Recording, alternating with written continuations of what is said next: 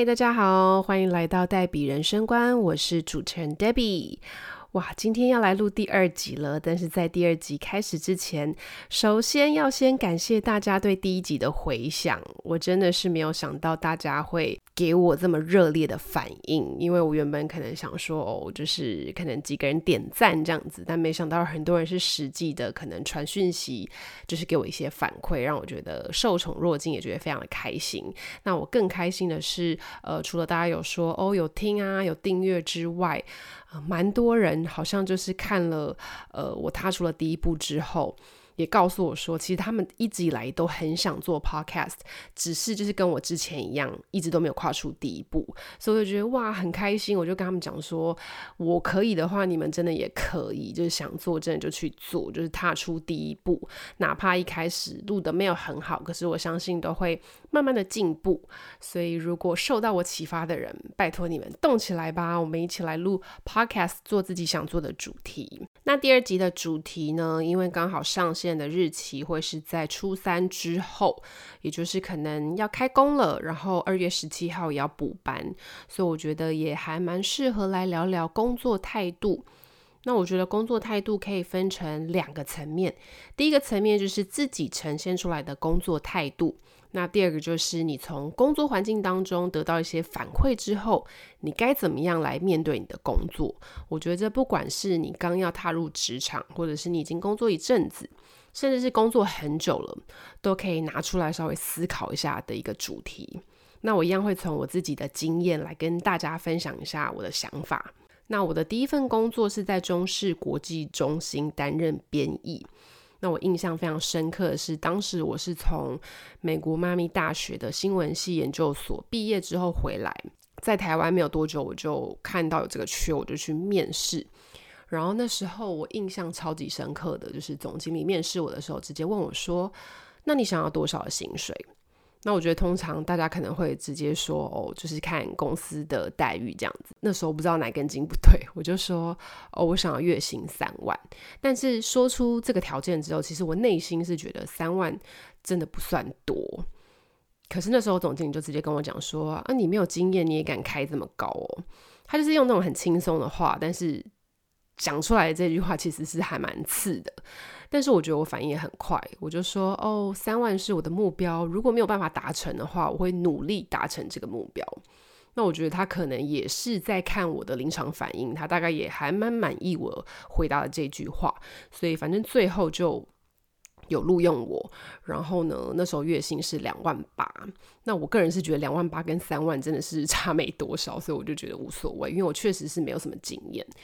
所以我觉得没有关系，我得到这份工作，然后第一年我真的是非常努力的学习。那我也不得不说，媒体业啊，我不知道别的产业，但是媒体业确实，我觉得经验会比学历还要重要，因为它是一个非常需要，就是你现实生活当中需要的经验，它不需要课本上面教你的东西，因为有时候课本上教你的东西很中立，然后在现实生活中根本就是不成立。所以我觉得经验真的是蛮重要，但是也也有可能有些产业不是这样，有些产业是他真的在学校学的东西是非常重要，所以可能学历会加分不少。但是媒体业我觉得真的还好。那我也知道我自己有不足的地方，所以第一年我真的非常认真的学习，哪怕就是被骂的很惨，我也觉得哦没有关系，因为我确实是有不足的地方，所以我非常认真学习。那到了真的是满一年之后哦，我觉得我自己进步很多，那我就跑去跟我的主管讲说，哦，我要加薪。对我就是很直接的说我要加薪，但是自己回头来想想，觉得说，哎，可能在亚洲社会当中，自己要求加薪这个举动会不会其实有一点冒险？就不知道哎。这个主管会不会觉得说，诶，你这个人怎么才工作一年你就要来加薪？这个是好的吗？就是等等等，可能会有不同的反应出现。但是我不知道我是不是因为我去国外念书之后，因为我觉得，呃，我自己看到的外国人，他们对于自己的权益。他们是很勇于争取的，他们并不会觉得哎呀害羞啊，然后觉得不好意思啊。我不知道我是不是被他们影响，所以我就是很勇于去表达说，哦，我希望公司可以帮我加薪。但是我的心态是觉得说，要不要加薪当然是公司会决定嘛。今天如果你决定帮我加了，当然会觉得很开心。但如果今天你决定不帮我加薪，那或许你觉得我的能力还不到，那我觉得我就会给自己一个设一个时间点，可能我在呃努力个一年两年，等于说我最多三年的时间，呃，我很努力，然后我也确认自己有进步之后，如果这份工作再不让我加薪的话，那我会觉得哦，这个不是一个适合久待的地方。我自己非常清楚，就是我的想法就是如此。当然那时候也还蛮幸运的，就是刚好有那种集体加薪。那我觉得集体加薪也没有关系，并不是特别为我，但是只要有加到薪，我都觉得 OK，就是代表你们有替员工在着想，哪怕 那个加薪幅度可能非常的少，甚至是没有什么感觉，但我觉得 OK，我有感受到职场上就是这个工作有把我当一回事情，有在帮我加薪。那我就觉得 OK。那后来我在中视其实也获得蛮多工作挑战的机会，像是在伦敦奥运的时候，我有参与转播。然后另外，二零一二美国总统辩论大会，我也有现场的口译。那在后期的时候，我去北京担任特派记者，前后加起来两轮，差不多快一年的时间，我都觉得是非常宝贵的经验。那在那之后，我觉得也有可能我自己野心变大了，我想要挑战更多不同的。那刚好艾尔达就是有一个缺，所以我那时候就去面试了。然后面试的过程当中，其实真的是蛮顺利，就面试上了。但是呢，其实在面试进去之后，我才发现原来他们是想要我。做一个小单元，那这个小单元其实跟赛事转播是没有任何关系的，所以我进去之后，其实我有点傻眼，就是我做很多非体育类的新闻，我就觉得这不是我想做的啊，为什么当初都没有跟我说？然后我当下还觉得说，如果公司要继续叫我做这件事情的话，那或许我会选择离开，或者是我会想想别的方法。总之就是那个并不是我想做的事情，这个非常的清楚。但是还好，那个单元在持续了大概一个月的时间之后呢，他们大概也觉得这个单元蛮无聊的，所以后来这个单元就收了。然后我就变成就是一般的体育记者，就是真的是做可能体育赛事的新闻啊。然后后来也参与了一些转播。那我也觉得还蛮感谢艾尔达，因为艾尔达后来他们真的是买了蛮多的比赛。也非常需要转播的人力，然后主管们他们也非常信任我们这些菜鸟，就是他们真的就是把机会丢给我们，我们就是实际。坐上主播台 on air 的直接练习，对，当然一开始可能会从比较冷门的，譬如说，我记得我一开始的转播是从游泳开始，呃，这些比赛可能比较没有那么多人看，那我就可以借由这些可能比较小、比较冷门的比赛，好好的就是训练我自己的转播。然后到后来就是可能越来越好啊，越来越习惯，那也挑战了比较大的一些比赛。反正就是菜鸟都是这样嘛，你从练习当中慢慢的越来越好。对，那我也蛮感谢公司，尤其那时候主管真的是非常信任我们，然后也愿意给我们机会去练习。那我觉得有了这样子的机会，自己一定要好好的把握。所以在那段期间，其实我也很勇于的表达说：“哦，我想要多尝试一些不同的转播啊，只要有机会，哪怕是我不太熟悉的一些运动项目，我都愿意尝试看看。”然后我觉得当中有一个比较鲜明的例子，也可以跟大家来分享一下。那时候，呃，印象最深刻就是我们有转播。中职中华职棒二军，然后当时的转播都是直接要下南部去现场，就直接到球场去做转播。那其实中华职棒大部分都是由男生在做转播，真的很少女生参与。那反正因为是二军嘛，那时候我也是表达说，哦，我有这个意愿，可不可以也让我下去，就是训练看看。然后去了之后，当然真的有很多需要学习的地方，也有人给我批评，然后也有人给我鼓励，我也学到了非常的多。然后呢，在那之后又发生了一件事情，就是我转播二军已经一段期间了。后来好像有一次，我其实有点忘记详细的故事，但是以我的印象当中，故事是这样子的。就是好像我其中一个主管那时候就跟我讲说，呃，没有让女生去转播一军比赛的打算。那我就觉得没关系，因为我自知我的棒球转播还没有到那么厉害，要去挑战一军，确实是有点困难。但是在那个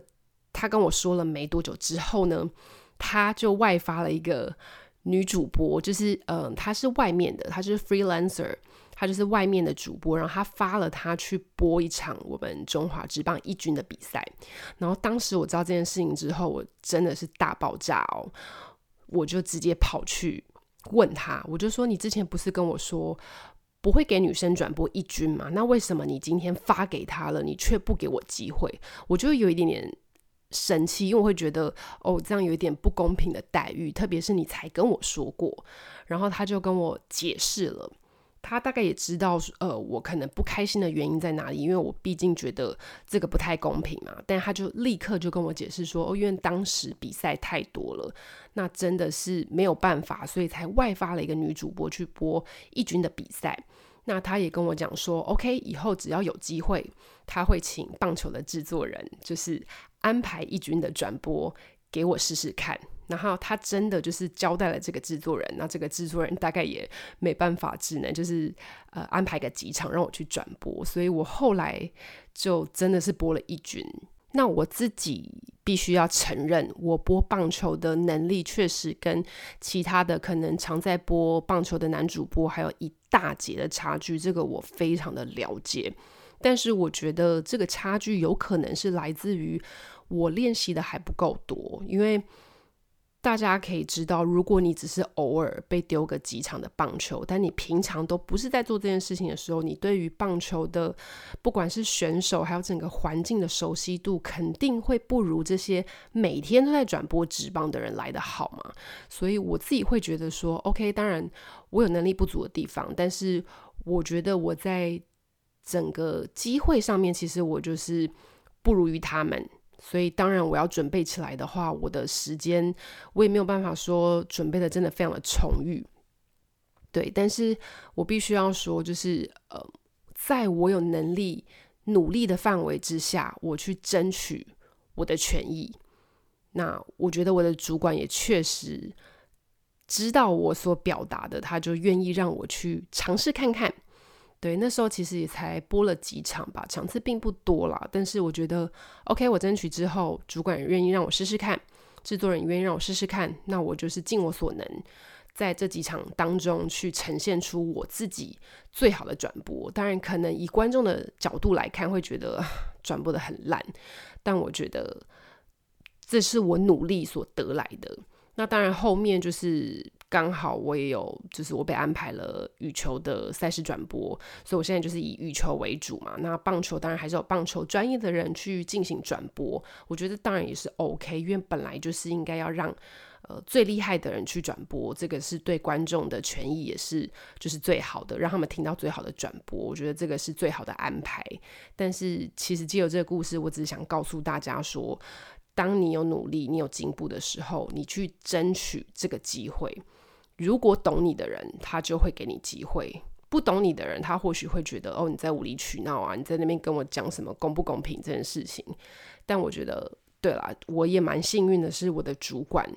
他愿意聆听我，然后愿意给我这个机会，让我可以去转播一军。那我现在的专项其实是播羽球嘛，那其实这也是我从一开始，当然主管很信任我，把这个羽球制作人的。责任交到我手上，让我有可以大量转播羽球的机会，让我现在其实是很熟悉，不管是球员啊，整个球赛、羽球的规则等等等，这个都是我经验累积而来的。我不敢说我自己今天表现的有多棒，但是我可以非常有信心的说，我的转播是。很 OK 的，甚至也蛮多人就是给我反馈，会觉得说哦，最喜欢听我跟某某某老师一起搭配做羽球的转播。那其实看到这种评论，或者是收到这种私讯，当然会觉得非常的感谢。但同时，我也就是非常肯定，因为这是我努力得来的，我才会有这样子就是观众的一些反馈。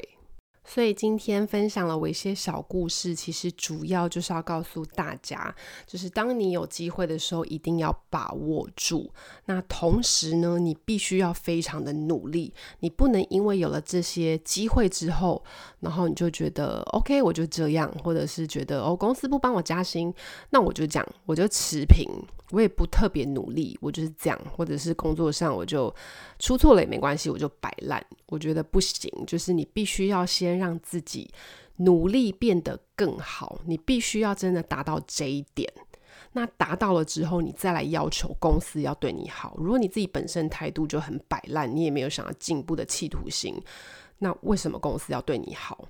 那如果你自己有做到这一点的话，就像我自己很确保我自己进步了，我有被利用的价值，我才有筹码去跟公司谈判。那今天如果你已经进步了，公司还不愿意待你好，那真的他就是没有把你放在眼里。所以我觉得你也可以思考看看，到底要在这份工作继续待多久？多久之后你要离开，去找下一份更好的工作？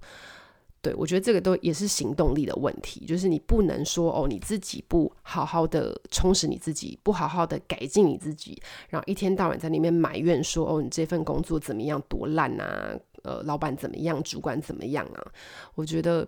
如果你觉得他没有善待你，那你就是要也是。就是站起来，动起来，就是你就必须要去找下一份工作了，不要在那边纯抱怨，然后又不动作，这样子对你的人生真的没有什么帮助。那最后我也想要来感谢一下我们艾尔达的执行长跟创办人 Sally，因为其实之前有几年公司可能就是景气没有这么好的时候，那确实年终领的没有这么的好，但是呢，可能在去年真的蛮多的比赛都受到很大的关注，那公司就比较赚钱。然后呢，就是在今年的不管是尾牙或是在年终上，我觉得都有感受到老板满满的诚意。就是他叫我们共体时间，不是只有嘴巴上讲讲，就是当真的公司今天有赚钱了，他也会想到员工，也会真的分给我们。所以我就觉得啊，像这样子企业的老板啊，就是真的有把员工不要说当成家人啦，就是他真的有